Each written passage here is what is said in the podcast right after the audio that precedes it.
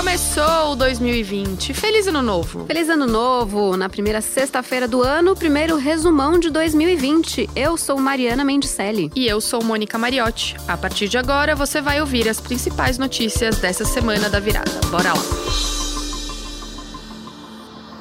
Quatro apostas acertaram as dezenas da Mega da Virada. Cada uma vai receber pouco mais de 76 milhões de reais. As dezenas sorteadas foram 03, 35, 38, 40, 57, 58. Mari, se tem alguém que entrou em 2020 comemorando, foram os sortudos que levaram a Mega da Virada. Aqui em São Paulo, duas apostas acertaram seis números e levaram 76 milhões cada uma. Outra aposta vencedora foi em Criciúma, Santa Catarina. E em Jucimeira, Mato Grosso, 26 pessoas que fizeram um bolão também acertaram os números. Se elas dividirem o prêmio em partes iguais, cada uma vai ficar com quase 3 milhões de reais, Mone. O bolão foi organizado pela única lotérica da cidade de 11 mil habitantes. Um dos ganhadores desse bolão, o seu Marcos Nonato, voltou lá na lotérica e ainda prometeu uma gorjeta para atendente. E o senhor veio aqui até na lotérica por que hoje? Não, eu vim aqui fazer um joguinho, eu tava parado ali com a caminhonete, vim fazer um joguinho e agradecer a menina aqui, dar uma gorja para ela. Pois é, Mari, cada um desses 26 apostadores pagou pouco mais de 100 reais pelo bilhete, considerando que eles vão levar para casa, eu acho que eles fizeram um ótimo negócio. Fizeram mesmo, viu? Mas nem todo mundo comemorou tanto assim. Dá para dizer que, comparando esses números, quem acertou só cinco dezenas teve um pouco menos de sorte. Quem acertou a quina vai receber apenas R$ 57.500. A quadra pagou R$ 1.100. E essa mega da virada teve a maior arrecadação da história do prêmio, mais de um bilhão de reais. Quase quase metade desse dinheiro, Moni, vai para programas sociais, como é definido pela lei.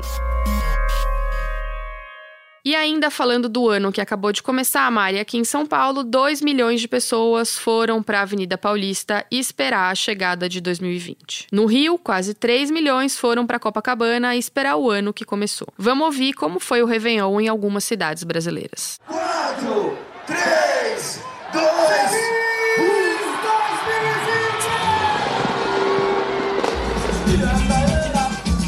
Ivete Sangalo fez a contagem regressiva em Salvador. Foram dois pontos de fogos, um deles atrás de uma roda gigante.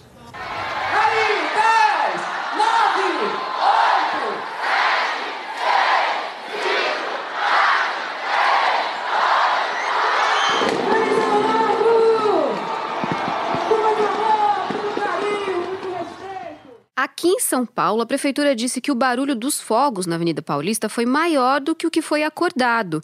E agora a prefeitura está avaliando se vai multar a empresa responsável que nega ter descumprido as regras. Vamos falar também das novidades de começo do ano. No dia 1 passou a valer o novo valor do salário mínimo, R$ 1.039. Antes, o valor era de 998 reais, então teve um aumento de 41 reais. Lembrando que o mínimo é usado como referência para vários benefícios, como pensões e aposentadorias do INSS. O que aumentou também foi o limite para as compras feitas nos free shops de aeroportos. Agora, em vez de 500 dólares, o passageiro vai poder gastar mil dólares. Só lembrando que o dólar abriu 2020 em alta. E ainda falando em novidade, os nossos colunistas fizeram projeções para esse ano, cada um na sua área.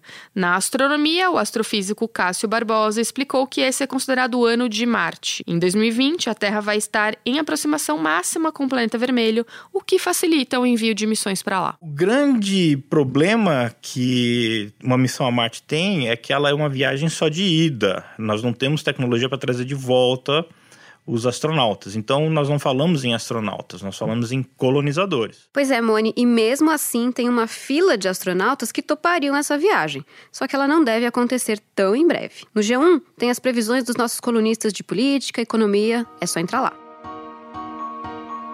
E Mari, voltando aqui para Terra, já tem bastante coisa acontecendo nesse comecinho de ano. De quinta para sexta, um bombardeio ordenado pelo presidente dos Estados Unidos, Donald Trump, matou o principal líder militar do Irã, o general Qassem Soleimani. O bombardeio foi em Bagdá, no Iraque. Os Estados Unidos usaram drones nesse ataque aí, Mari. Soleimani era o general que comandava a atuação iraniana em outros países. O secretário de Estado dos Estados Unidos, Mike Pompeo, disse que o general iraniano foi morto para desmobilizar um ataque iminente que colocaria em risco vidas americanas no Oriente Médio. A morte dele veio uma semana depois de conflitos e ataques entre Estados Unidos e Irã no território do Iraque. No dia 27 de dezembro, uma base militar dos Estados Unidos no Iraque foi atacada com mísseis. Um americano morreu e outras seis pessoas ficaram feridas. Dois dias depois, americanos responderam ao ataque e mataram 24 pessoas em bases iraquianas e sírias. Nesses dois casos, as bases eram apoiadas pelo Irã. Aí, no dia 31 de dezembro, o perímetro da embaixada americana em Bagdá foi invadido por milícias apoiadas pelo Irã. A embaixada ficou sitiada por 24 horas, até que dois dias depois, Soleimani foi morto. No mesmo ataque,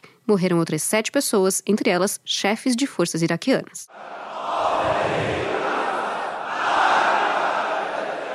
Mari, esse ataque teve grande repercussão. No Irã, durante orações nessa sexta-feira, fiéis gritaram morte à América e prometeram vingança. Enquanto isso, Donald Trump afirmou que o Irã, abre aspas, nunca venceu uma guerra, mas nunca perdeu uma negociação, fecha aspas. Por causa do ataque, o preço do petróleo disparou é claro que a gente vai continuar acompanhando essa história. E uma imagem que rodou o mundo nesse começo de ano foi o Papa Francisco dando tapas na mão de uma fiel que ficou puxando a mão dele no Vaticano.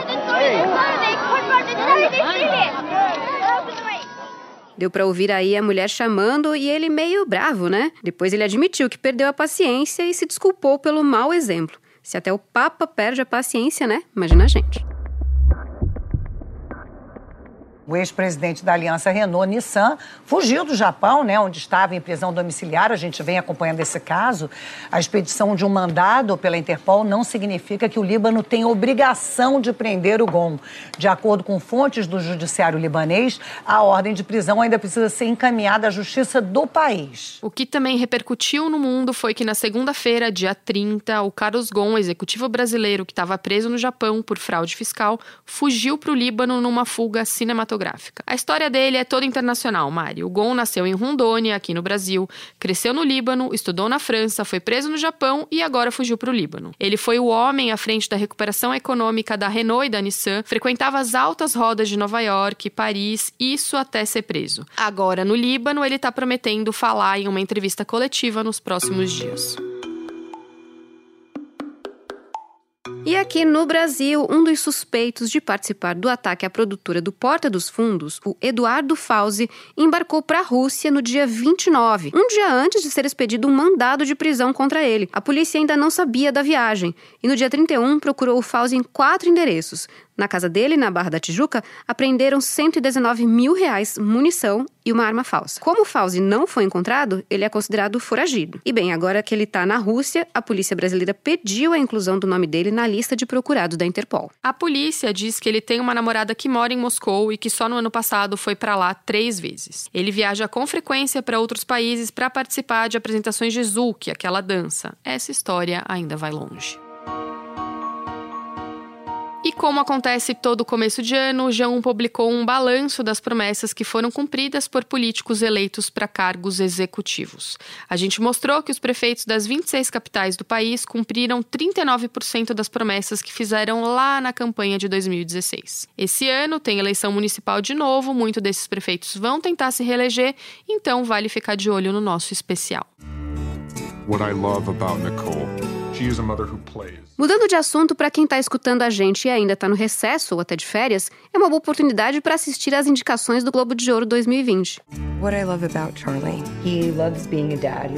O filme com mais indicações, com seis, é esse aí, História de um Casamento. Eu não quero dar spoiler. Por favor, Mari, sem spoilers, ainda não vi, quero ver. Beleza. É uma história bem intensa e de certa forma até comum. Eu só não recomendo para quem está passando por uma separação, porque na verdade esse filme deveria se chamar A História de um Divórcio. Na sequência, com maior número de indicações para o Globo de Ouro ficou Era uma Vez em Hollywood, O Irlandês, Coringa e Dois Papas. Entre as produções para TV com mais indicações estão The Crown, Chernobyl e Inacreditável. E para terminar, momento fofurinha. Que 2020 já chegou surpreendendo. Aqui no Rio de Janeiro, o primeiro bebê da rede municipal de saúde, o Rian, nasceu no primeiro minuto de 2020. No Rio, o primeiro bebê da cidade nasceu meia-noite um. O Rian é irmão gêmeo da Gabriele, a última bebê de 2019 da cidade, que nasceu três minutos antes dele. Quem tem filhos pequenos, Mari. Como a gente, né? Pois é, sabe que esses três minutinhos já vão ser suficientes para ela contar vantagem no futuro, falando que é a irmã mais velha. Esse foi o Resumão, o podcast semanal do G1, que está disponível no G1, é claro, no Cashbox, no Apple Podcasts, no Google Podcasts, no Spotify ou na sua plataforma preferida. Se você gosta desse podcast, não esquece de seguir a gente, de assinar e de compartilhar com quem você quiser. Esse primeiro programa do ano foi feito por nós, Mônica e Mari, e também pela Paula Paiva Paulo, pelo Giacomo Vótio, pelo Henrique Pinheiro, a Lara Pinheiro e o Giovanni Reginato. Pessoal, feliz 2020 para todo mundo. A gente fica por aqui. Até semana que vem. Feliz 2020, até a próxima. Beijo, tchau, bom fim de semana. Até mais.